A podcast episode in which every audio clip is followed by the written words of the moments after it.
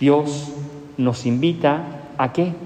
Nos invita a dejar de practicar el mal y hacer el bien. Suena a veces esto muy sencillo, pero realmente es todo un reto en nuestra vida. El poder dejar atrás nuestras faltas, el poder dejar atrás nuestros pecados, el poder dejar atrás todas aquellas situaciones oscuras de nuestra vida, no es nada sencillo.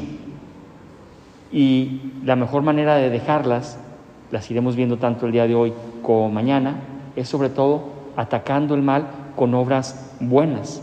Vemos, por ejemplo, hoy cómo Jesús nos pone de relieve una virtud muy costosa en nuestra vida, que es el tema del perdón. El Señor nos invita a perdonar a los demás. El Señor nos invita a perdonarnos a nosotros mismos. El Señor nos invita a reconciliarnos con Él. El perdón siempre tiene estas tres vertientes. Dios, el prójimo y uno mismo. Todo un reto de nuestra vida, aprender a sanar y aprender a perdonar y dar perdón, también como tener la humildad necesaria para recibirlo, porque también a veces cuesta recibir el perdón y uno a veces no hace accesible a los demás y no les sabemos tender la mano a los demás. Hoy el profeta Daniel nos describe dos momentos importantes en este atacar el mal en nuestra vida. El primer momento es tratar de entrar en un clima de oración y descubrir de manera hermosa la misericordia y el amor de Dios. La misericordia y el amor de Dios es lo propio de Dios.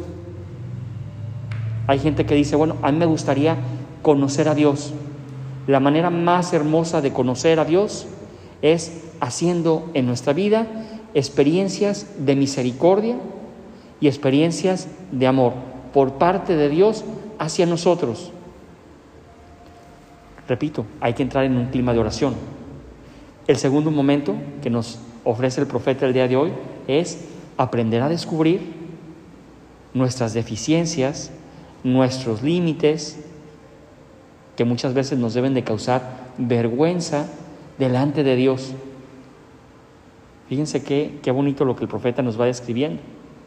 Aquellos que quieran acercarse a Dios y que quieran tener una relación sana y profunda con Él, descubran en un primer momento quién es Dios. Y en un segundo momento dense cuenta quiénes son ustedes. ¿Quiénes somos nosotros? En el Antiguo Testamento, según responde el profeta, somos aquellos que no hemos hecho caso a los profetas. ¿Quiénes somos nosotros? Aquellos que muchas veces nos hemos revelado y apartado de las prácticas que Dios nos ofrece. ¿Quiénes somos nosotros? Aquellos que hemos pecado y hemos consentido iniquidades y hemos sido en ocasiones malos. Eso es lo que somos, porque estamos hechos de barro. El profeta habla duro al pueblo de Israel este pueblo que se sentía un poquito a veces autosuficiente, incluso en su práctica de fe. Y nos puede pasar, nos podemos sentir buenos católicos, buenos cristianos. Y hoy está metida una mentalidad muy extendida del buenismo. Todos somos buenos. Peace and love. Todos somos buenos. Sí, de acuerdo, todos somos buenos, pero no somos santos. Dios no quiere nada más que seamos buenos, Dios quiere que seamos santos. Y en el camino de la santidad, el Señor nos ofrece esto, el poder todos los días estarnos examinando y dando cuenta de quiénes somos. Aquellos que como en el Antiguo Testamento hemos recibido muchas señales y ha habido muchos profetas en nuestra vida que no hemos escuchado. Aquellos que como en el Antiguo Testamento nos hemos revelado en ocasiones y nos hemos apartado de Dios. Aquellos que como en el Antiguo Testamento nos hemos puesto en manos del pecado y no de la gracia. dice el profeta, ojalá sintamos vergüenza de todas las ocasiones que hemos tenido para estar bien. Y yo añadiría una cosa que no lo dice el profeta, vergüenza sobre todo de los pecados de omisión de las oportunidades que he tenido para ser mejor, para ser santo y no lo he sido. de las gracias que Dios me ha brindado para crecer y no las he aprovechado. Repito, es todo un programa de vida esto, bien complicado. Cuando a veces decimos, vamos a trabajar en las virtudes, o sea, a veces uno como que se pierde en la selva de ofertas y de modelos de santos. Pero el Señor siempre nos aterriza. La palabra de Dios nos dice, a ver, ¿quieres ser santo? Empieza hoy con esto. Por ejemplo, hoy la virtud del perdón. El perdón es esa moneda hermosa y valiosa que le puedo ofrecer a los demás. Y el Señor, hagamos esta experiencia, como decíamos ahorita, que el profeta Daniel le decía al pueblo, hagan esa experiencia de sentir cómo Dios con ustedes ha usado una medida generosa, abundante y sin límite. Esta es la misericordia. No hay pecado, no hay situación que el Señor no perdone. Los hombres a veces nos afincamos mucho en la ley y somos muy leguleyos. El Señor es misericordia. El Señor es amor. El Señor es entrega. El Señor es sanación. El Señor es protección. Pero nosotros no podemos abusar de su misericordia. Ahí viene nuestra parte, la parte de la correspondencia.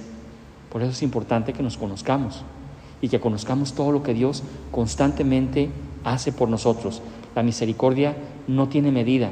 La misericordia es una actitud de vida en la que Dios nos invita a superarnos y a estar constantemente dando siempre más a los demás. ¿Estás cansado de perdonar? ¿Estás cansada de perdonar? Da más. ¿Estás cansado de comprender al pecador, de entender al otro? Da más. En alguna ocasión me encuentro con gente que dice, Padre, es que de verdad humanamente yo ya no puedo. Ya no puedo. Y respondes bien, efectivamente, las fuerzas humanas son limitadas y a veces no podemos con cargas que nos caen encima. Pero con la gracia de Dios sí podemos. Nosotros no, pero con el Señor sí. Y uno saca fuerzas de donde no se imagina cada vez que se acerca a Dios. Vamos a seguir nuestro itinerario cuaresmal pidiéndole al Señor la gracia de conocernos mejor y la gracia de aprender a perdonar y ser misericordiosos como Él lo es con nosotros. Porque con la medida que nosotros medimos al prójimo, con esa medida también el Señor nos medirá. Así sea.